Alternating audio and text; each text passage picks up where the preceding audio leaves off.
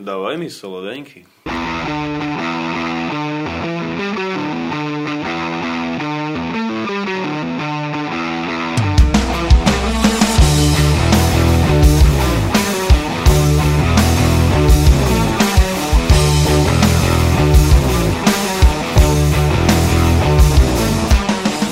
Вечір, хлопчики та дівчатка. На дворі вже трошки похолодало. Ви позатягувалися шарфіками, пальтами і повдягали шапки. А в ефірі 28-й випуск єдиного україномовного подкасту про всяку гіковську.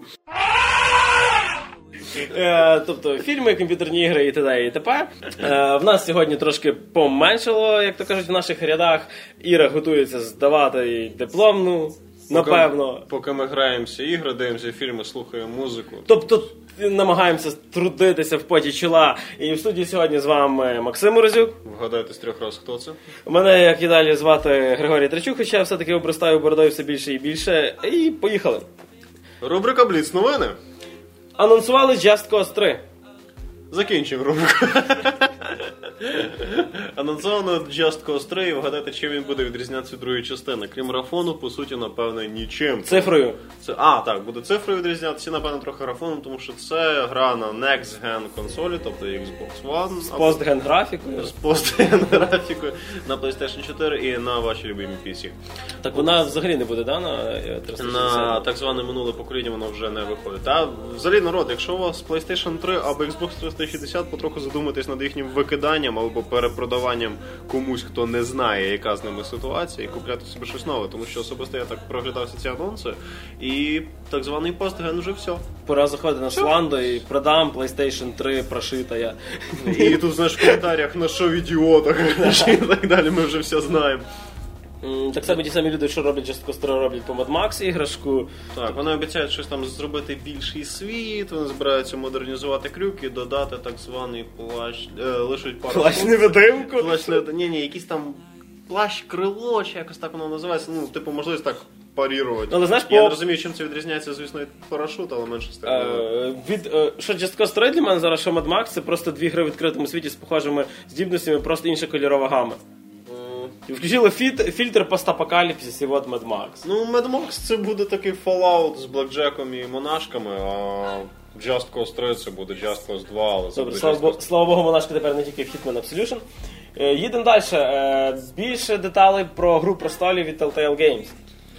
Е, Там буде дім Форестерів. Дім Форестерів. І для людей, які читали книжку, це напевно щось означає. Для нас, людей, які дивились тільки 4 сезони, це не означає нічого. Ні, ну так, так там навіть в книжці про них так от згадували, що вони були. Так мільком. Да, тобто їх, їх немає як персонажів в книжці. Про них кажуть, ну знаєте, от Дім Форестер, знаєш. А, тобто фанатів багато цієї мільйонної армії фанатів. Ігри престолів. Дали самий непопулярний рід, про який майже нічого не говориться. і ти Це якби зараз сім книжок про Джоні Візді, типу.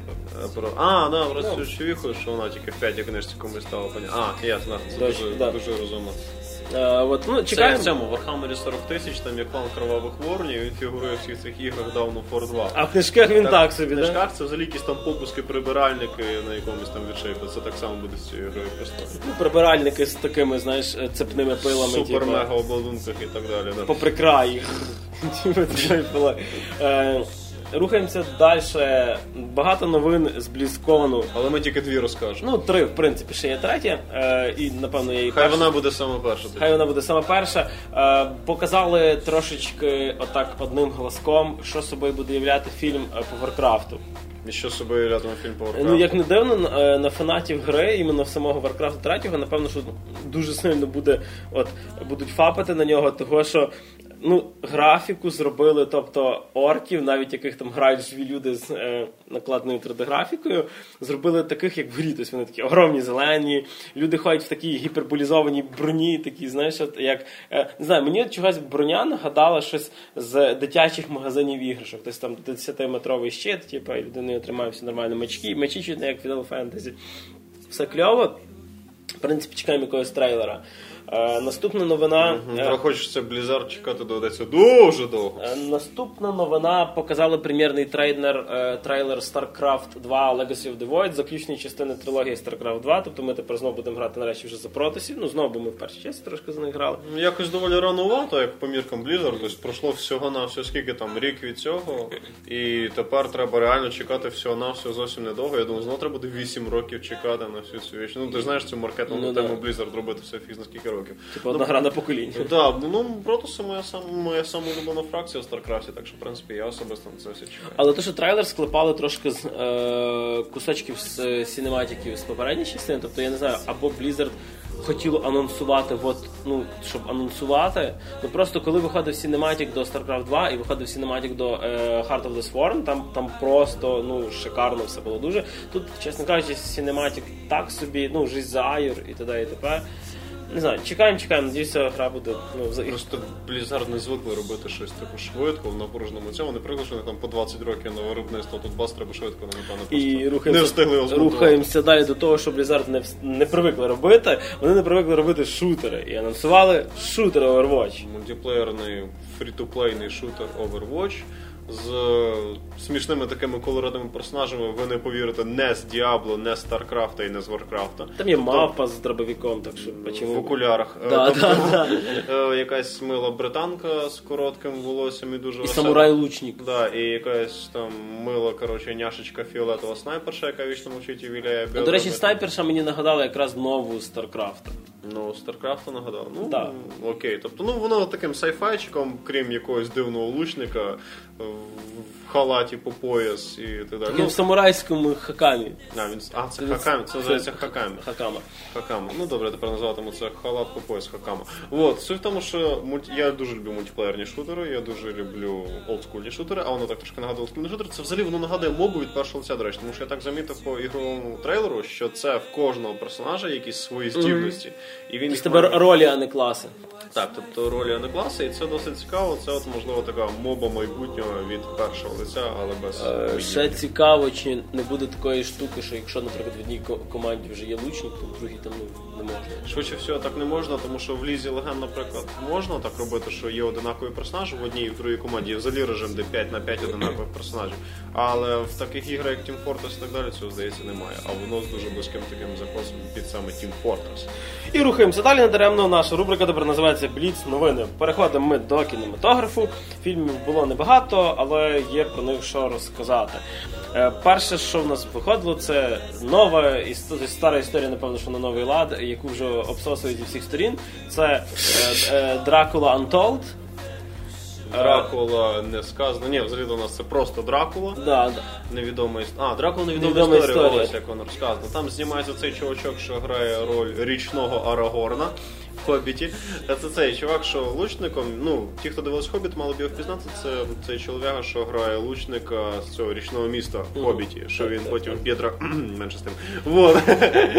Суть в тому, що це той самий актор. Сам актор класний, але фільм не цік... Ну, яка суть? Фільм класно дорого знятий. В ньому видно бюджет. В ньому видно хороший підбор Занесли акторів, бабла, декорацій, занесли гроші. Появився Тайвін Ланністер, це цей старий вампір, то його грає цей актор, що грає Тайвін Ланністер. Там досить Він цікаво. же грав старих вампірів в Він- Андерворлді. Це не той. Це не а ні, це, не той це. Білнай, я Да, це, це не той. Е, вот. І суть в тому, що там досить починається все дуже цікаво. Там, по-перше, от не роблять таке я, я Влад Дракула, я такий злий, тому що я такий злий. Ні, там якраз справжній його мотив. Там, ну, самим Владом Дракулою все не так чисто, як здається. Він був жорстокий, тому що він жив на кордоні з- Османською імперією. І він ці всі жорстокі речі робив насправді не зі своїм народом, а з військовополоненими, щоб залякати турків. І частково це відображено. Просто поганий маркетинг був. Просто в нього був поганий маркетинг. Ні, це якраз Чорний хороший. піар. Ні, це якраз хороший маркетинг. Повір мені, в ті часи, чим ти упоротіший, тим краще. Вот. І суть в тому, що починається все справді цікаво, і я так думаю, вау, якесь свіже дихання, трошечки нагадувало на початку цю Дракула Френсіса Форда Коппола 1992 року. Ого, саме, саме Кіану ще. з Гаррі Олдманом. Ой, Гаррі Олдман, а хто грав ролі Джона... Константіна цього. Е, Да, Джона Константін. Джона Константін. Ні, там не Ван- там не Ван а цей, що е, е, його жінку ж зробили вампіршою. Здається він, да, здається Да, він. він там ж. Так, так, так, він ж такий поталий. Вот. І суть в тому, що воно мені спочатку почало нагадувати, а потім почались фейли. І фейли звелись до того, що це якесь таке, ну. Воно стало якесь дуже попсове під цей самий. Мотивацію під середину просто нікому не завезли. Всі ведуть себе дивно. Починається якийсь невнятний сюжет, дуже гарно намальована, безсмислена фінальна драка і все. Тобто, ну, я Пісня. Лорд грає в фільмі чи тільки в трейлері? Ні, вона тільки в трейлері. До речі, от е, трейлер так зняли, що мені чомусь е, ну, така була думка, що воно буде схоже на Касельванію, типу, останню. Ну, Вона взагалі. схоже на Кастельвані останнє, воно схоже на сутінки. О, господи боже. Він теж світиться чи що? Ні, він, слава Богу, не світиться, хоча там настільки. Ну, там така гама зображення фільму, що іноді тільки, тільки його торс і видно, він світить ним досить часто. Вот, і, ну, блін, не знаю, мені фільм не сподобався. Він не є тим, що має бути історією про Дракулу, тому я не рекомендував цей проект. А, наступний фільм е, Планета мав революція, яка в англійському варіанті Dawn of the Planet of the Apes, тобто ну, за, за, за, захід планети мав продовження. Схід. Схід, так. Е, продовження м, фільму, якщо не помиляюсь, 2011 року чи, Так, чи так. 12-го е, Rise of the Planet of the Apes, там, де показали альтернативну версію походження планети Мав. Якраз попередній фільм, е, який я не чекав взагалі, ну, що це буде пов'язано з планетою Мав, хоча просто назва була ну, надзвичайно сподобався. Вся ця тема з сім'янським грипом в кінці, ну, від чого почали вмирати люди, а мавпи там розумнішати і т.д. і т.п. Це був самий крутий Да. момент фільму.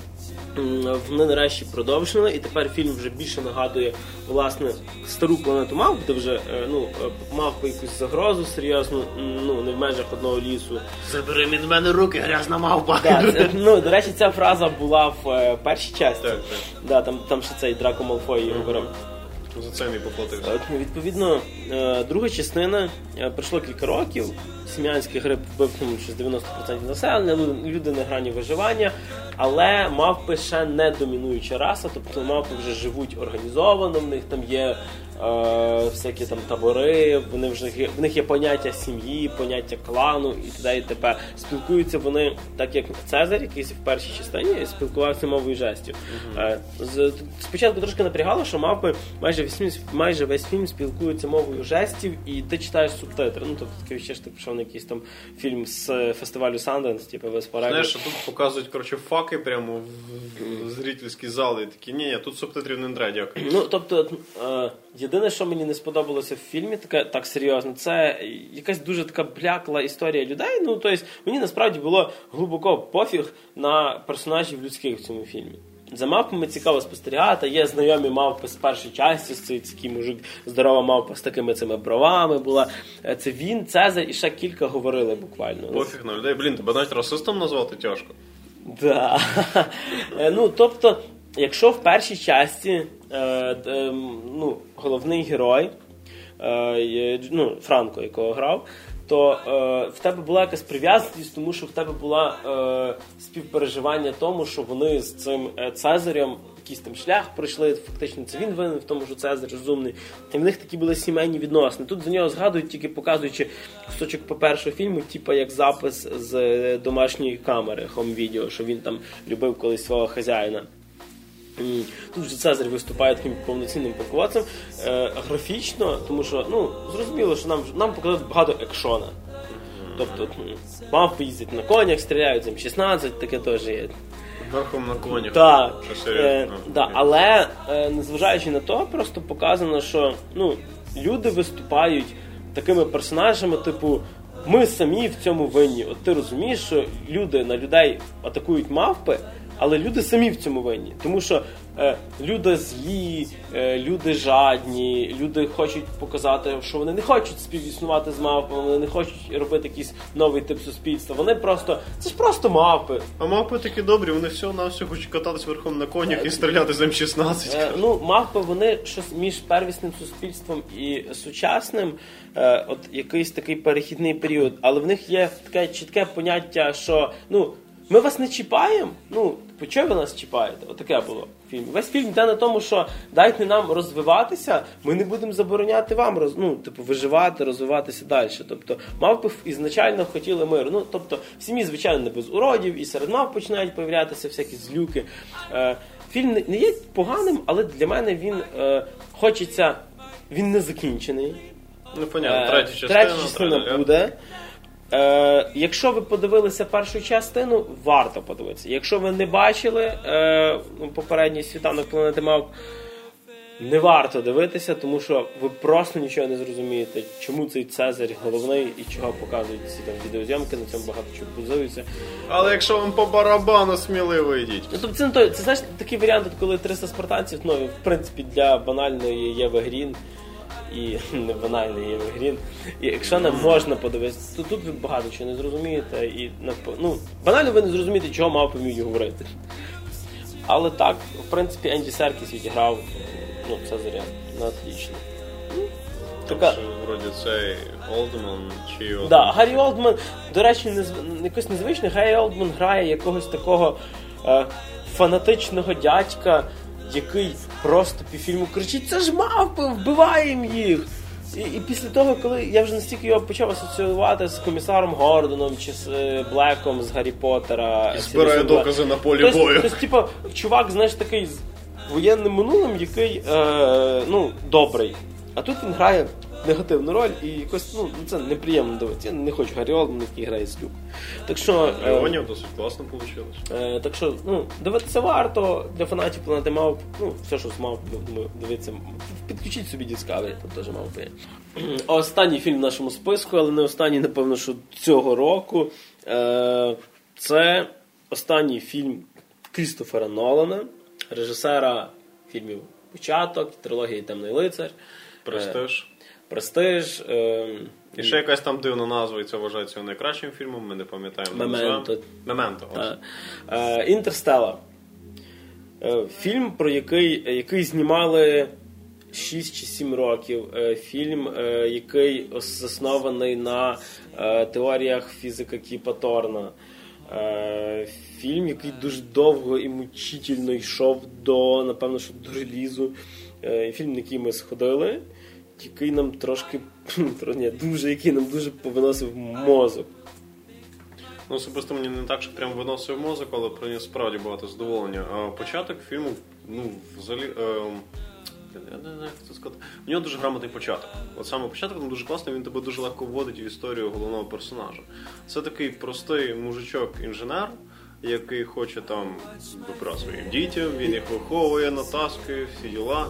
І там хоче, щоб його син там попав в коледж, а його припахують бути простим фермером. Чисто так, щоб ви розуміли, основна ідея полягає в тому, що е, людство настільки засрало планету, що вже не спроможно банально себе прогодувати. Але це не вольні. І найбільше так, і найбільше і це ніфіга не весела історія волі.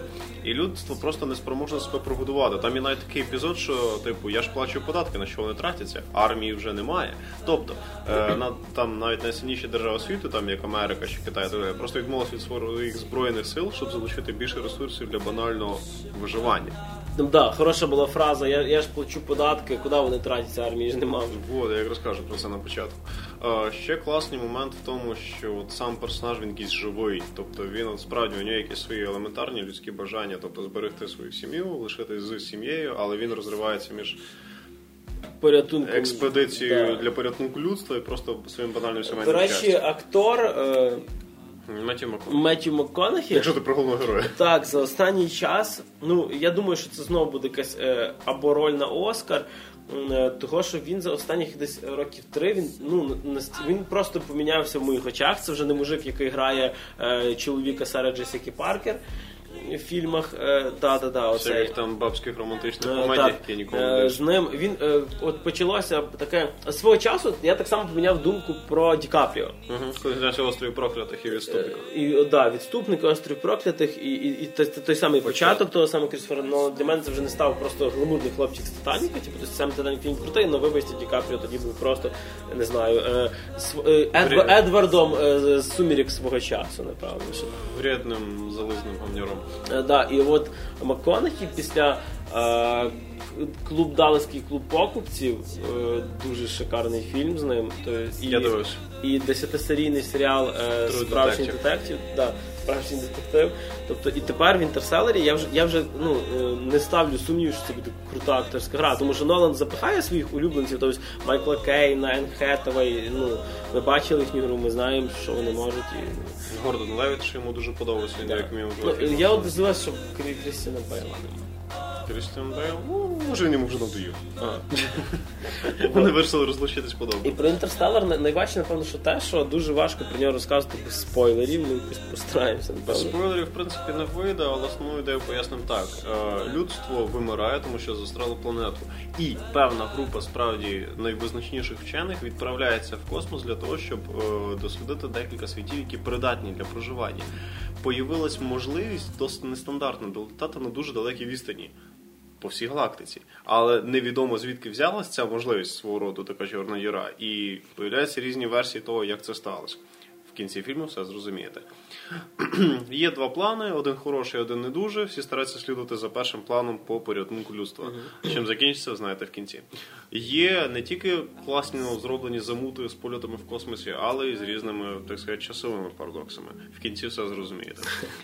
Суть в тому, що це справді якісний фільм. Мені дуже сподобалось те, як там зроблена візуальна скалова польотів в космосі. Воно нагадало мені Армагеддон. Е, Ну, воно взагалі дечим. Багато буде моментів, які нагадають Армагеддон. Так, але в плані іменно цього візуального польоту в тих космосі. О, далі що, саундтрек. Не так, що прям фонтан, але він грамотно, впис... Він грамотно вписується в атмосферу того, що має бути, і декілька треків, я думаю, на ваші айфони, айподи, айпеди появляться. Що ще подобається? Ну, подобається тим, що він, попри те, що ну, основна ідея звучить доволі нудно. Ну, експедиція в космосі, ну що там такого цікавого. Ну да, для людей, які люблять там наукову фантастику 60-х, що я вважаю Інтерстеллар досить сильною одою фантастиці 60-х. І він така, знаєш, що він мені нагадав? Космічну Одіссею 2001 Стенлі, Стенлі Кубріка. Так, я теж про це подумав, мені теж захотілося її передивитися. Ну, Ну, суть в тому, що ідея, яка загалом була б цікава тільки фанатам олдскульної космічної фантастики, подана в настільки динамічній манері, що ти просто не розумієш, що цей фільм триває три години. Тобто це справді якісно зроблено. Якісно зроблені візуальні ефекти, звук, акторська гра хороша. Вчені ведуть себе як вчені. Ну і, і це- це, і космос. Е, напевно, що е, єдиний фільм після гравітації Альфонсо Куарона, де дуже круто зробили космос. І Так. особливо плани, коли. Е, ну, протягом всього фільму, от мені що сподобалося, є плани, коли тобі показують мізерність людини. Тобто, е, коли показували оцей корабель на фоні, наприклад, якоїсь планети, і планета на фоні чорної діри. Планета на екрані, як не знаю, Як па- планета. Е, Да, е, на весь екран величезна чорна діра і настільки малесенький оцей космічний кораблик. Тобто, знаєш, от таке відчуття, що просто ціле місто Тернопіль має врятувати комар. Якось так. І, і, і дра... Це теж не думаю, що це буде спойлер, це буде дра... як була драка двох астронавтів на фоні чужої планети. І ти розумієш, це, це планета, це, це, це якесь таке досягнення людства за, за сотні там тисяч років. Ми попали в іншу галактику. А ці ідіоти А б'ються. ці ідіоти б'ються, і ти думаєш, ну наскільки це неважливо? Взагалі це насправді, я думаю, досить символічний момент. Там ще в кінці буде дуже символічний момент, коли він зрозуміє Спойлер, інший, спойлер. коли він зрозуміє інший символічний момент, який я не можу розказати. Коротше, свідомо, для тих, хто подивиться фільм, він потім зрозуміє те, що я пояснюю. Він зрозуміє, що річ, в яку він зовсім не вірив і сприймає повний ідіотизм, стала ключовим фактором в його життєвому шляху. Тобто, це дуже класний філософічний момент, коли ти маєш зрозуміти, що треба розширювати горизонт свого сприйняття. Коли ти маєш якось подолати певний бар'єр, який мішає тобі прийняти те, що ти не хотів раніше приймати. Тоді тобі стане просто легше жити. Це був той момент, коли ну так Коли сказати, спойлер система попередження. Так. Ні, ну тобто, якщо ми зараз будемо говорити на фінал, це просто спойлер на спойлері спойлером поганяє. просто підете на 20 хвилині. Е, скажімо так, в фільмі є ряд косяків, якщо хочете домахатись до шнурків, але вони настільки грамотно прикриті хорошим стилем Крістофера Нолана, саундтреком, грою акторів і з іншими сильними сценарними ходами, що вам просто не захочеться до них домахатись. Фільм однозначно рекомендується для перегляду. Це один з найкращих фантастичних фільмів І останніх, взагалі останніх років. І один з кращих фільмів цього року. І, напевно, найкращий фантастичний фільм цього року. А Переходимо до останньої рубрики і не найменшої. Е, Про те, що ми грали за останній час, що ми пройшли, що ми не пройшли, що ми встигли потестувати. Тобто до ігор. Напевно, що перше, про що варто згадати, е, випала така, напевно, честь, чи що взяти е, альфа, участь в альфа-тесті е, новенької гри від творців 4 Dead. Тобто ембарго вже впало, розказувати можна. Ну, тобто, впаде, коли відмонтажуємо подкаст. Через півроку. Пограв небагато, тому що альфа-тест був буквально три дня. Е, напевно, що альфа буде ще стрибати е, В якості бети. в якості бети. Е, в принципі, не знаю, серйозної схожості з Left 4 Dead насправді нема. Ну, крім концепції чотирьох гравців. Що таке Evolve, ми вже всі знаємо. Це одна команда з чотирьох людей грає за чотирьох ну, Людей. воєнних. Там чотири ролі є, медик, Вони не зовсім воєнні, вони мисливці. Так. І е, п'ятий гравець грає за монстра. Е, Тобто, напевно, що якийсь такий своєрідний образ от в фільмах хищні хижак. Ну, взагалі, по суті, сетінг Evolve дуже близький до чужого. Насправді. Тобто одна зла тварюка ходить жре людей на різних планетах, і на різних планетах ці підрозділи їх виловлюють. І я якраз грався за монстрика, і мені дуже сподобалось. Тому що ну за людей. Е, Ну, там я грав і за то, і за то. Проблема гри за людей в тому, що це мають бути четверо людей, з якими ти маєш голосовий звук. Це, це, ма- це має бути зібрана команда. Це має бути це не вийде як в Titanfall, наприклад, рандомними е, м, якимись людьми просто Там побігати. командна співпраця у боротьбі проти монстра на рівні доти. Тобто там справді якісно має бути взаємодія з іншими напарниками, тому що в одного є одні можливості. Наприклад, там е, Хантер чи супорт, точно не пам'ятаю, хтось, я ж не грав з людей майже. е, Там хтось кидає такий купол, Угу. який затримує монстра, він не може втекти на деякий час. Ну там є трапстер і чувіха така, вона Вот, всякі так, пастки це- кидає. вот. Е, Вона інш- досить слабо дамажить, вона може там прив'язати його, типу. Вона це виходить супорт. Е, далі йде мисливець, в якого є спеціальна собака, яка може знайти цього монстра, і вона піднімає твоїх напарників або тебе, лижучи тебе. Ну, вона так лизнула тебе пару, що тебе так хп відновиться з кожним блиском. І ти стаєш така хороша собачка. Далі йде м, злий бородатий гном з базуками і різними кулеметами. Тобто він такий штурмовий кишаду, ну це такий простий піхотин, що там якісь гранати, автомати, стандартний досить. І підтримка цей, що щити кидає. Так, а, це якраз він, напевно. Вот. І є монстр. Їх, він були тільки два види представлення. Один його всі по приколу називають птулку, а інший це такий здоровий Вогнедишище. В Альфі зараз тільки вогнедишище. тільки вогнедишащий. Да. В нього чотири перка є. Він може дихати вогнем, може виривати шматки землі, кидати, може к- типу, підстрибнути і, е, скажімо так, Це Це саме землю. Типу. Це як в League of Legends, є такий персонаж Мольфіт, в нього такий ультимейт, так ти диш, пригай такий холодильник. і може бігти на четвіреньках вперед, зносячи все підряд. М, Ну, найулюбленіша моя штука це був такий якраз прыжок. Так, на Так, я його, я його качав і вогняне дихання, бо воно б'є по зоні. Ну, вогняне дихання мені не дуже це, і то от якраз Просто йому ці- підпалив всіх, Я просто, підстрибнув, я просто впав. всі бали цього року саме в один п'ях це саме, я на цьому бій практично завжди закінчується. Там просто яка штука. От видно було, що проти мене грали люди, які не мають між собою голосового зв'язку. Тобто Ну, вони дуже отак- рідко в Альфі 4 друга попаде. Ну да, до речі, там це поодиночне діло. І видно, що між ними немає зв'язку, і вони дуже часто просто розбігалися в різні сторони. Я таке бачив і за людей, теж було весело. Двоє туди, один туди, ще один туди. В результаті їх по одному випалив монстр. І єдиний шанс такої команди хіба що зловити монстра, коли він еволюціонує. Тобто, коли він в цей кокон кокон загортається, тоді його можливо, його ж тоді можна дамажити. Ну. Тому бажано забитись десь в якийсь куток, де тебе ніхто не йде. Е, Взагалі для мене, бо я пограв трошки за мисливців. Е, насчет оптимізації на досить неслабенькому компі. Я не розумію, чому за мисливців е, іграшка трошки підлагувала. Я грав на ПК. За монстра на максимальних настройках лагів не було. І е, сама, скажімо так, формула гри за монстра от у мене вийшло так. Е, коли ти слабенький і першого уровня, ти тікаєш, Виключно їсиш, тікаєш. віджираєшся. Потім ти стоїш таким з величезною годзілою і просто е, потім ти полюєш. Це По таке су- зміна по ролі е, жертва мисливець. По суті, там є три стадії. Перша це самий початок, коли ти чмо, яка тікає від тих чотирьох мисливців. Ти виключно їсиш місцеву фауну і потихеньку відхаришся. Потім еволюціонуєш. По суті, все пляється. Потім іде друга стадія. Ти ж такий середній. Ти далі їсиш і тікаєш, але потихеньку щупаєш ворожу команду.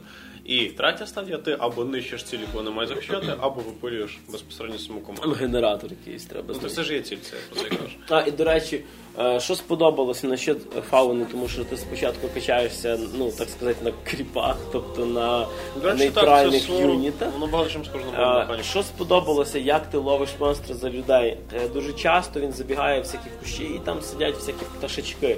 І е, пташечки від виду монстра просто починають взлітати дуже різко в небо. І так, ну це такий для мене був основний момент, крім собачки, як ти палиш монстра. Це ін- такий індикатор для інтерфейсу гри. Воно показує тобі на екрані, там злітають ці Ну пташки. то там навіть видно, якщо, якщо зона не закрита, там полетіли Або ти залазиш в кущ, де вже ці чотири хантера такі сидять, такі ой, вибачте. Ну, е, підводячи підсумки, поки що, напевно, що одна з найочікуваніших е, мультиплеєрних е, ігор. Надіюся, будуть розбавляти різними режимами, різними монстрами. І е, ну, треба урізноманітнювати, тому що на стадії от три дня альфа-тесту е, я награвся. Ні, я не награвся. А, де суть полягає в тому, що ця гра, напевно, буде заточена під DLC-шки. тобто, ось тобі два монстра і ось тобі чотири мисливці. Хочеш ще монстрів, ще мисливців, закидують Купляй. заплачу, і то, і то, і то. Це зараз дуже розвинута схема, так само було з Titanfall. І, до речі, народ, народ, народ, народ. Це справді щось нове. Добре, від е, справді нового м'яса місива рухаємося так трошечки до, напевно, що щось. Старої, перевіреної часом це Е, цивілізація Beyond Earth. Civilization Beyond Earth від- під брендом Сіда Мейера. Нікуди його не вигнали, але він здається на неї Ні, він сильно. участі не брав. Він особо там участі не приймав, але його нікуди не виганяли, він там якийсь, напевно, був тимчасовий консультант. Суть в чому? Це Civilization 5. Але з можливістю починати не з бомжів з молотками. Ну там генна інженерія це саме лохавство. Це типу. саме початку це. Тобто суть в чому? Це по суті можна сказати ідейне продовження п'ятої цивілізації. Людство традиційно в своїх бажаннях засрало планету Земля, і з неї пора тікати. Бачив мультик Волі колись справив таке нефігове враження на, на медіа. Так взагалі, то якщо серйозно прикинути, то екологічні проблеми вони досить сильно так засіли. Ну, той ж самий Fallout. От що він по суті свої розказує? Про те, як ми знищили там планету ядерним і тепер якось по ній бродом стараємося якісь куски їжі знаходити і так далі. Тобто екологічні катастрофи теж в багатьох іграх фігурували так далі. Це насправді серйозна тема, але іменно зараз вона таке відродження відчуває. Ну, менше з тим. Тому, що це продовження Civilization 5. Люди полетіли в космос і почали створювати колонії. Суть в тому, що ти маєш перемогти кількома різними варіантами. Там є Там асиміляція ти стилі, стилі розвитку. Так, ти стилі розвитку. або насаджуєш е, людську культуру, або, співіснуєш, Або співіснуєш, або вчишся або- дихати газом. або, коротше. або зливаєшся, да, вчишся дихати м'язами, або зливаєшся з інопланетянами, перетворишся по суті сам в інопланетянина. От, до речі, єдине, що таке було трошки шкода. Е, ну, хоча це так, вже примахування до шнурків. Е, я, я коли вони про це все говорили, я спочатку був думав, що може, можна буде і за інопланетні раси теж грати. Але вони так вони там як варвари в Для цього в тебе є Endless Space. А, суть тому так, там його в якості варварів там є інопланетяни, з якими можна, напевне, якось домовитись. Ну, з ними справді можна домовитись, і якщо ти вибираєш лінію розвитку з інопланетянами, то ти підрозділи бойові інопланетяни на свою сторону отримуєш. А там, до речі, на, на що домовитися, е, вони насправді, е, от в мене привичка від п'ятої цивілізації, знаєш, атак- атакувати нейтралів, валити варварів. А там вони тебе, в принципі, на початках не атакують. Ти можеш біля них збудуватися, вони собі живуть. От в мене особисто жили. Прям біля них ні. В Ні, ну не став тебе і мужик. Є. В них є гнізда, до яких бажано не підходити. Там, здається, дві клітинки. Е, далі, ніж на дві клітинки, можеш спокійно собі тусуватися. Якщо ти ближче, ніж на дві клітинки підходиш до їхнього гнізда, то вони починають тебе атакувати. І, в принципі, випилювати їх не тяжко. Там єдине, що таке серйозно. Ну, це вже потім. Суть в чому, є декілька корпорацій і свого роду таких міжнародних організацій, кожна з яких назбирала певних якихось ресурсів, щоб зробити такі свої інтерстелери, по суті. Да, до речі, Civilization Beyond Earth це по суті стратегія про інтерстелер, якщо можна так прикинути, тільки без драматичної історії. Суть в тому, що ти прилітаєш на іншу планету, перед відльотом ти вибираєш певні характеристики. Це першим ділом е, державне, державне утворення, тобто звідки ти є Бразилія, Азія, Америка, Франція, Слав'янський Союз, Індія. І ще якісь дві фракції. Там, до речі, Слов'янський Союз, у них такі міста, типу Крепарусь починаються. Да. Да, такий бодрольот православ'янський і Да, да. так далі. Путінстан, ла-ла-ла-ла. Путін, Путінбе, коротше, знаєш, Душанбе, Путінбе або Улман-Уда, щось таке. Ну, в тому, що говорить чувак практично польською. Цей Віктор Козлов, чи як його там, що він дуже схожий на Гагаріна на, на, на стероїдах. Ну, я ними не грав. Я грався, здається, я точно не впевнений, хто це, тому що я не пам'ятаю. Здається, Франко Лібері, тобто це французи. Ними досить цікаво, тому що там покращене виробництво і так далі. Тому е, показники всі перекочували з п'ятої цивілізації, але трошки поміняли свої назви. Тобто, наприклад, умовне щастя, там здоров'я, замість грошей там енергія, замість виробництва там виробництво. А релігія пропала. Релігії як такої там немає. Там замість релігії якраз оці варіанти. Ну, вже релігія, чим є релігія в цивілізації? Один з варіантів розвитку, виграшу, так. І там замість релігії, економіки воєнного методу є домінування, взаємодія і А там оці три шляхи. Тобто, ти, якщо вибрав качати, грубо кажучи, щось одне, то вже все. Ні, ти можеш спокійно. Там дивись, там суть в іншому. Ти вибираєш один з варіантів розвитку, коли вибираєш одне з дерев досліджень. Там кожен з пунктів дослідження має в собі один з пунктів перемог тим чи іншим видом розвитку. Е, До речі, про це саме дерево розвитку. Воно не таке, це якраз ключова, ну взагалі, все крім от, системи розвитку, тупо перекочувало з п'ятої частини Civilization. Просто суть в тому, що ти не починаєш з пещерних людей, що мене дуже порадило. Ну так, пещерні люди, які полетіли в космос, дуже оригінально. Це, це було ні, реально знаєш, такий нано-суперкосмічний корабель. Ні, як в Флінстонах ногами пхають космічний корабль. Ні, ні, якраз знаєш такий супер нанотехнологічний космічний корабель, такий висаджуємо поселенців, коротше. І знаєш, такий холодильник з цими пещерними людьми. Такими Вони- твердолобими. Да, да, да, і вони такими, знаєш, бітами б'ють таких інопланетян. Інопланетяни, як це розуміти? Е, До речі, дерево технології мені якраз Endless Space нагадало. Ну, Так. суто візуально. Я теж про це якраз згадав, і в принципі якраз той самий ще в Endless Space.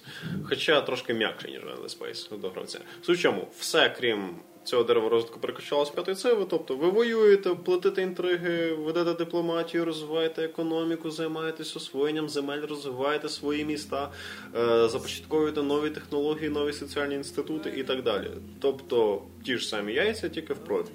Просто під іншою обкладинкою тобі дали ту саму п'яту циву. Крім е, дерева розвитку. Ро- Дерево розвитку, якщо воно в цивілізації було таким рядком. І суть була в тому, що просто ти Дійти мог, до кінця. ти мог швидше просто добратися до кінця розвитку, то тут трошечки інакше. Тут ти маєш вибрати Або- певний, або. певний так, маєш вибрати певний напрям і наслідувати. Не так, щоб зовсім одну лінію. Там насправді десь так. Одну четверту всіх гілок ти маєш купити полюбе, тому що інакше ти просто будеш якимось пещерним чоловічком. Але суть в тому, що ти справді маєш трошки подумати. Тобто, це от як п'ята сила. Тобто ти сідаєш раз, все неправильно, все плануєш ще раз, потім ще раз запускаєш. Тобто це отак, як було колись, коли тільки виходила п'ята сила або якийсь однон до неї. Ти сідаєш в сьомій вечора і десь в третій ранку з червоними очима ти розумієш, що через 4 години тобі на роботу, а ти ще навіть не на середині процесу, і ти такий класно! Тобто, Е, ну, Дзвониш до директора, кажеш, ой, знаєте, я прихворів, в мене синдром цив, і твій директор такий грається, да, да, да. Да я ж з тобою по, мережі граю, мужик. Реально, ти дзвониш, кажеш, я захворів, такий мужик, ми по мультиплеєру граємо. Я такий, ну ти поняв, да, поняв. Е, Так що must have. О, тут не знаю, до речі. Серйозно, от тут якраз я дуже не знаю. Вона мені з одної сторони дуже сподобалась, але з іншої сторони це просто дуже велике DLC до п'ятої цифри. От дуже складно сказати. До речі, Ярослав Швед, наш бувший, так сказати, Соведущий. Е, Соведущий, він дуже класну фразу сказав. Це перехідний продукт між п'ятою і наступною цілами. Оце якось так можна назвати. Для фанатів цивілізації так. Але поки що прошу вас отримати від мультиплеєру, тому що на даний момент в ньому дуже багато фейлів посіків. Іноді спроба пограти з кількома своїми друзями може закінчитись з вилітом з гри або І ще втратою друзів. і втратою друзів або комп'ютера, або втратою родичів, залежно від того, на кому ви свою злость виводите. Ну коротше, від мультиплеєру утримуйтесь, але дуже рекомендую пограти фанатам цивілізації і людям, які не грали ні одну попередню циву. Починати з неї можна. Так. Добре, рухаємося далі. А, Наступна е, гра е, відродила в, скажімо так, ігрових сферах, напевно, що е, франшизу чужого, який ніяк не міг е, По-людськи відродитись. по-людськи відродитися, напевно, ще, від Сєговської Alien 3, е, де треба було там за час е, рятувати е, жильців тюрми, до речі. Ну мені от ті старі Alien vs Predator подобались, що там якогось 2002 року. Ну скажімо, на відміну від АВП, це не шутер, це не екшон, е, це Alien Isolation, е, який нам розказує історію е, дочки Елен Ріплі. І показує події після першої частини фільму. Тобто це не Кемероновський екшен, це суто от е, Рідлі Скоттовський саспенс. Для фанатів франшизи, коїм я і являюся, е, дуже багато всього, на, на, на що треба фапати. Тобто, це напевно, що Чужий. це напевно, що чужий, про якого я трошки пізніше розкажу детальніше. Це, е, це гаразд. Слава Богу, подкаст нас не передає зображення. Е, Це сам, е, сам корабель, який дуже нагадує Нострому. Це е, старі датчики, які там в тебе блимають, миготять. Це, це звуки. І в- принципі є відчуття, що ти бігаєш от, власне по декораціях першого фільму. Тобто воно справді прям переносить цього Так, так, так, так, так. Тобто ти, ти відчуваєш, знаєш, навіть таку, от, ти коли дивишся зараз Рідлі Скоттовський фільм, це 79-го року, в тебе є таке відчуття, знаєш, от, що ем, це таке все пластмасове трошки. От там теж є це відчуття. От, таке, Ну, все таке майбутнє, яке ми уявляли в кінці 70-х. Да, воно таке- ретрофутуризм Воно таке якийсь. смішненьке, коротше. Да, і головна фішка, про яку треба розказати, е, це чужий. Е, чужий там один. Він незалежно від персонажа бігає по карті. Це нагадує досить, е, як побудований був ну, штучний інтелект в серії Halo, коли не скриптовані е, противники, тобто вони не відроджуються в тому самому місці. Чужий за скриптом появляється тільки вперше. Тобто, ну, коли ти перший раз зустрічаєш, це гарна скриптова сценка, після якої е, мій друг е, кинув джойстиком в стіну і почав кричати: Виключи, виключи, виключи! Потім що друг це чужий. Ні, ну просто попросив включити щось страшне. А гра дійсно лякає цим постійним вичікуванням, постійним саспенсом і тим, що ти нічого не можеш зробити чужому. В тебе немає ніяких там трьохствольних дробовиків з підствольними гранатометами, вогнеметами. Ти не Елен Ріплі. Ти маленька там 26-річна хрупка дівчинка. Маленька 26-річна дівчина. Е, яка е, от ти розумієш в цій грі, що ти граєш за жінку, яка не озброєна, яка в рукопашку проти ксеноморфа не піде. І е, всю гру в тебе є відчуття, е, що ти жертва. Так як в Dark Souls в тебе є відчуття самотності і відчуття того, що тобі треба ну, боротися за виграш. Тут. Або Outlast. Да, або Outlast. Е, Тут тобі треба просто виживати. Е, Для всіх фанатів чужого просто must have. Я, якщо ви якщо ви фанати чужого, ви напевно вже і давно прийшли. І для всіх тих, хто скучив за нормальними хорорами, е, яких, як на мене, напевно, що в іграх ще не було десь від часів е, Silent Hill. Ну тут був Outlast, в принципі. Ну, вона краще за Outlast. Вона бере атмосферою, а не Ну, за кутка, тобто це не скрімер. Так, це справді якісний хорор, який бере атмосферу. І напевно, що один з небагатьох хорорів, де я навіть в принципі думав, по чому йти. Він рухається на звук, він рухається на світло, і коли ти починаєш бігати, він рухається. І ці моменти дуже гарно зроблені моменти, коли ти розумієш, що так він пройшов і можна щось робити далі, а потім, а потім тобі ну, пояснюють, що можна просто чекати там за кутком. Класно, грати такі хованки з хитрим убійцем, який хоче тебе з'їсти. А для тих, е, е, як я вже казав, фанатів чужого, фанатів хороших ігор, в принципі, must have. Е, Кому не вистачить того, що ми розказали зараз, можете прочитати рецензію у нас на сайті. А ми рухаємося далі до чогось веселішого і вже тепер до шутера. Borderlands про сіквел. Тупо таке саме, як другий Borderlands. Їдемо далі. Добре. наступна, наступна гра в нас е, інді-проект е, The Vanishing of Peter Carter, який е, теж досить довго пішов до релізу, про нього дуже мало було що відомо. Він дуже довго йшов до релізу, тому що це чуваки, які посварили з головним відділенням People Can Fly. Люди, які робили Bulletstorm і останній Gears of War. І вони ж хотіли, щоб це був основний продукт, ну щоб це був продукт основного кістка компанії People Can Fly. А, People Can Fly, боже. People Can Fly. Е, та ті, що робили of War. А, так, Gearbox так. це ж ті, що Borderlands, які ми тільки що обговорили дуже лаконічно. Е, Суть в тому, що гра клас, ну, це серед інді ігор саме візуально приваблива гра. Вона дуже гарна. Вона справді гарна. Ну, я, Це- я буквально перших хвилин 20 встиг пограти. Тобто вона дуже гарно зроблена, воно і це дуже сильно важливу роль відіграє в її тому, як ти її сприймаєш. Тобто вона настільки сильним своїм візуальним стилем бере і дуже таким мінімалістичним саундтреком, який урізноманітнюється лише тоді, коли стається щось справді надзвичайне. А, про надзвичайність. Дивеніше на Вітерн Картер це, щоб зрозуміти, щоб чітко пояснити, це поєднання вишуканості і упоротості в дуже правильних пропорціях. Перші 20 хвилин Веніші на Вітерн Картер вам зараз все пояснять. Так що просто, ну, от зараз вам зараз все опишу. Ви, е, са, ну, йде корот- коротка передмова про те, чому цей персонаж, він же Іден Картер, Так персонаж не Ітан Картер. А, ні, не Ітан Картер. Це персонаж якраз- детектив, який шукає Ітана Картера. який написав йому лист, який знав певні речі про нього, і через це цей детектив вирішив туди приїхати. Він приїжджає, розказує цю передісторію, і ми з, поїз- е, з тунелю м, виходимо в лісисту місцевість. Я вирішив по приколу розвернутись і піти назад, типу, перевірити, що там буде. Чи проста стінка невидима, чи може щось більш вибагливе. Щось більш вибагливе, тому що коли я йшов, шов, шов, шов, шов, шов, шов, шов, я йшов довго, я йшов хвилин 6. Я виходжу в тому самому кінці, з якого я йшов до нього. Мене просто розвернуло. По суті. Ні, і це не баг чи щось таке. Це насправді справді отак от було задумано. Таке, а ти думав, ти такий розумний, я ще розумніший. Ідемо далі. Я йшов от по дорозі, це був досить. Мені здається, це був такий смішний стьоп з ігрової індустрії, з її сучасної лінійності. Тому що я йшов по дорозі, мені було скучно. І я по приколу вирішив відійти в бік. Е, мене ледве не вбило пасткою.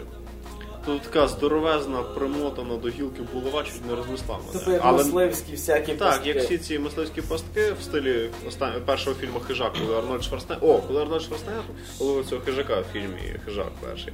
Там, знаєш, були такі здоровезні штуки, які там бултихались на різних гілках і вбивали цього хижака.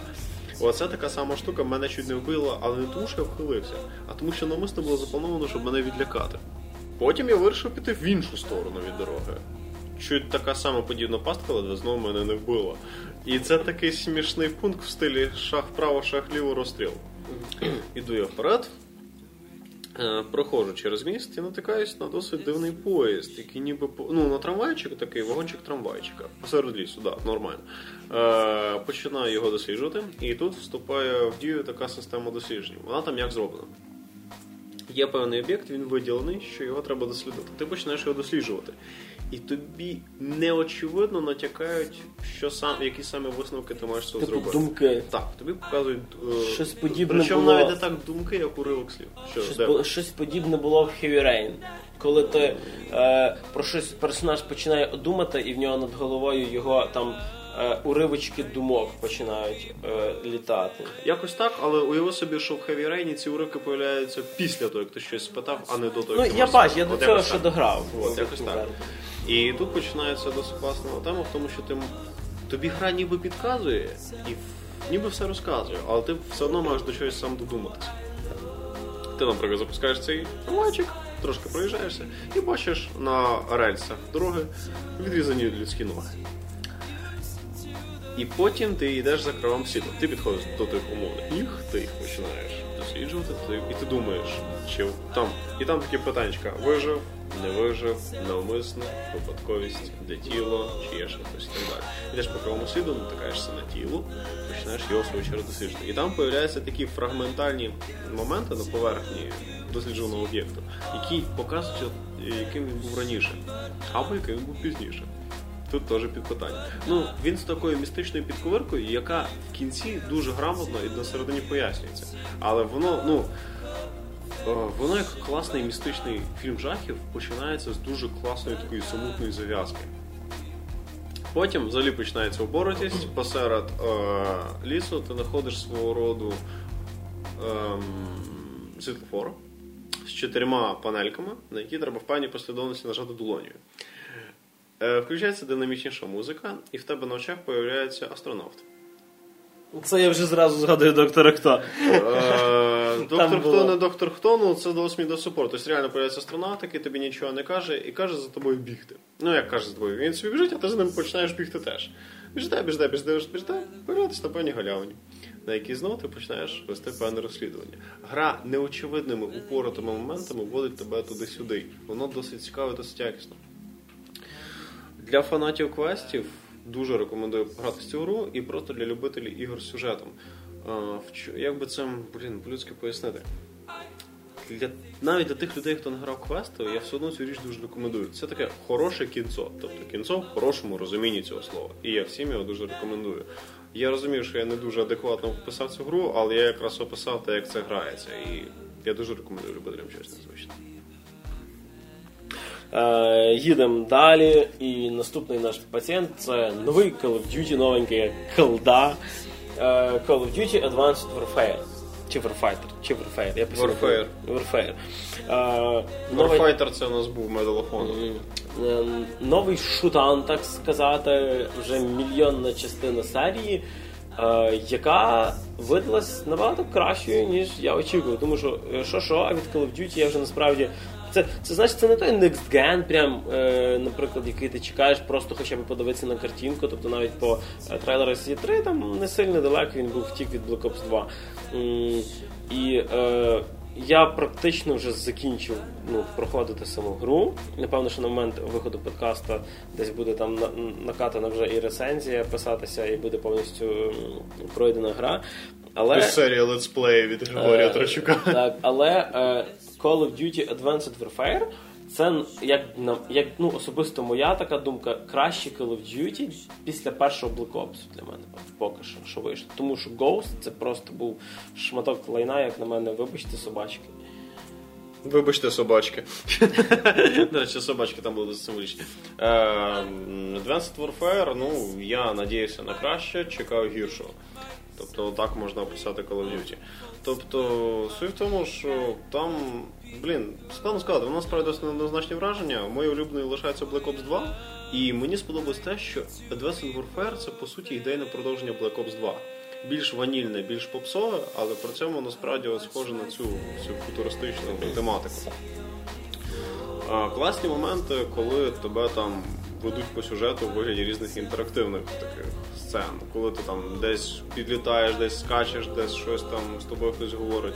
Заставки на виконання на надзвичайно високому Я, до речі, коли з'явився е, в CG ролику Кевін Спейсі, то я подумав, що це ну якби live action трейлер, що це з живими акторами. От коли Кевін Спейсі не пам'ятаю, але був якийсь момент ближче до середини гри, коли я дивився ролик, і я подумав, що це live, що це живий cinematic трейлер. І лише десь на другій хвилині, ні, десь на, на середині ролика я зрозумів, що це типу CGI. Я такий, окей, це круто. Розумієш, все класно, всі ці моменти, як на мене, всі моменти, де ти там десь скачеш, десь керуєш якимось дроном, чи щось таке, це все дуже круто, поки не починається стрільба. Поки не починається безпосередньо.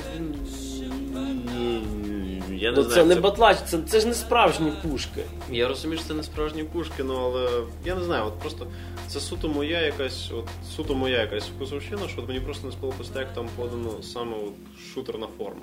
Всі форми от посередньо, от ця форма доставки тебе до екшену. Тобто всі ці ролики, всі ці інтерактивні моменти, там нажми E, щоб там вискочити з якоїсь капсули, чи щоб покерувати якимось цим. Моменти, коли ти керуєш там футуристичним танком, чи щось таке, вони надзвичайно якісно зроблені. Видно, що ну, от на цей раз, на відміну від Ghost, я бачу, що працювали три студії над грою. Тобто візуально вона класна, звукове оформлення хороше, музика, ну не ба- банально, але, але якісно зроблена. Тобто, в цілому, вище середнього, не шедевр, але справді хороший Call of Duty, як на мене. І мені сподобався сюжет.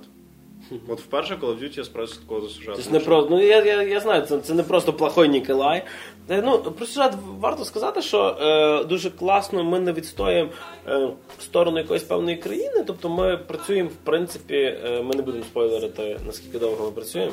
На е, таку Приватну воєнну компанію Atlas. Атлас, так, якою якраз Кевін Спейсі і керує. В принципі, непогана, непоганий фантастичний сетінг, який ну, е, вже, трошки більше майбутнє, ніж Black Ops 2, але це ще не Deus Ex, так сказати. Ще не Titanfall. Це вже. Deus Ex. Це вже Deus Ex. От реально, до речі, таке ще ніби знаєш, хроно- хронологічна послідовність Black Ops 2, е, е, Advanced Warfare, Titanfall. От якось так можна сказати. Е, І так, якщо підвести підсумки Call of Duty на даний момент один з кращих е, шутерів від першого лиця 2014 року. Поки що кажу один, тому що на даний момент для мене кращим залишається Wolfenstein New Order. Е, напевно, що один з кращих мультиплеєрних шутерів, е, якщо не вважати Titanfall, тому У що мене найкраще Titanfall 40. От, і в принципі, е, якщо ви шукаєте щось не сильно навантажене, щоб можна було побігати, постріляти, пострибати, беріть Call of Duty Advanced Warfare. Е, В плані принесення фану вона нічого не Е, втратила. Досить молода студія Sledgehammer Games зуміла здивувати, ну, чого я особисто ну, взагалі не чекав. Чесно- Чесно кажучи, от від Call of Duty я не чекав нічого, здивували. Ну, тобто це, це не є якесь там прям золоте дно, але це вже і не дно, в яке Це воно не почало, просто дно. почало перетворюватися. Так що е, колда, як то кажуть, для народу. Рухаємося далі, коли подкаст вийде в світ. Е, Зарелізиться Через два роки. за, за, вже, вже зарелізиться і впадає ембарго, тобто розказувати можна буде про Assassin's Creed Unity або Єдність, е, як його зараз нас перекладають. Е, Це от тепер вже так сказати, якщо коротко, не настільки коротко, як ми розказали про Borderlands про sequel, це Assassin, Next Genovський Assassin's Creed. Е, З одного боку, це можна можна сказати, що це перезапуск серії, тому що е, дуже багато розжовують про Абстерго, про е, хто такі асасіни, хто такі тамплієри, чого вони воюють. Тобто, в принципі, можна з нього почати грати. Тобто, якщо вам 12 років і не встигли переграти передніх 7 частин, То почекайте ще 4 роки, бо 16 так, то почекайте по 16. Взагалі 18, ну але то таке. Почекайте ще 6 років. Е, Перша гра з NextGen, ем, яка досить е, ну, вже видно графіку, так сказати. Звичайно, що для цього потрібно мати або PS4 чи Xbox One, або якийсь там е, топ е, ПК зібраний, тому що жоре вона ну, не на жарт. І е, сама гра, ми вже знаємо, що відбувається вона в часи революційної Франції. Граєте за такого молодого Арно Доріана. І в принципі, частково гра мені нагадала Assassin's Creed 2. От таке е, молодий амбіційний персонаж, е, який Революціонер. Революціонер. Е, Дуже багато є цікавих персонажів, про яких вже було сказано в трейлерах. Тобто зустріти. е, Ну насправді я не сильно знайомий з історією французької революції, але, але зустріти молодого Наполеона чи зустріти Маркіза де Сада. е, Досить відомого, напевно, що не, не через своє революційне майбутнє, але деякі революції все-таки зробив. Або тодішнього Сталіна Робесп'єра. Так, або Робесп'єра було досить приємно. І е, А єдине. він там є? Робесп'єр є, так. А, хорошо. Я ж не граю, не. Е, До речі, е, один такий суттєвий е, момент, крім графона. І от єдине, що крім графона хочеться відмітити в Assassin's Creed Unity, це те, чого мені завжди не хватало, хоча я, можливо, про це навіть не здогадувався. Вперше в серії Assassin's Creed місто зроблено в правильних пропорціях. Тобто, коли ми грали попередні Assassin's Creed, наприклад, той самий Brotherhood чи Assassin's Creed 2, місто нам здавалося великим, але коли ти стоїш, наприклад, біля якогось храму, ти розумієш, що він трошки зменшена копія, трошки зменшена копія міста. Так відсотків на 30 він зменшив. Так.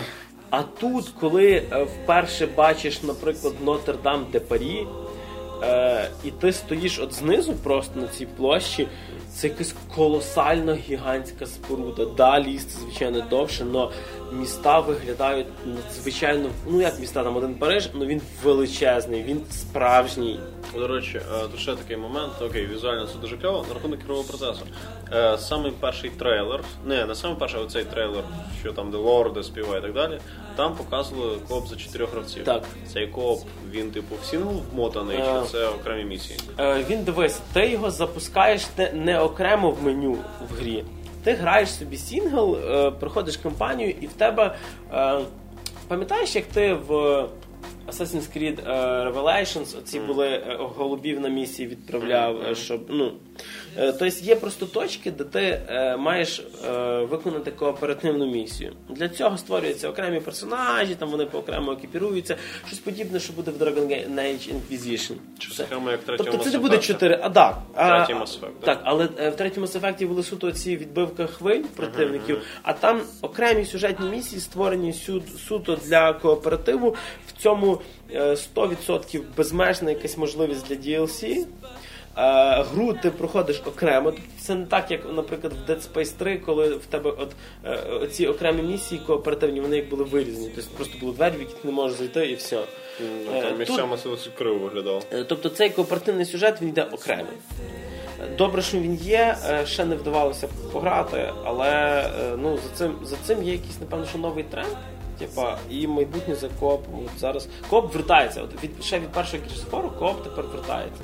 Коп е, вертається і надовго. Ну, взагалі сам факт е, мультиплеєрних ігор, тому що на них зараз робиться дуже сильний упор. По-перше, це хороший спосіб подавати піратство. А по-друге, це просто цікаво грати з тому що це робить соціалізацію ігор. Тобто, тому я, до речі, сам останнім часом дуже сильно роблю упор іменно на мультиплеєрні ігри. Там Company of Heroes, Wargame Red Dragon, Titanfall, League of Legends. Тобто це мультиплеєр зараз мало.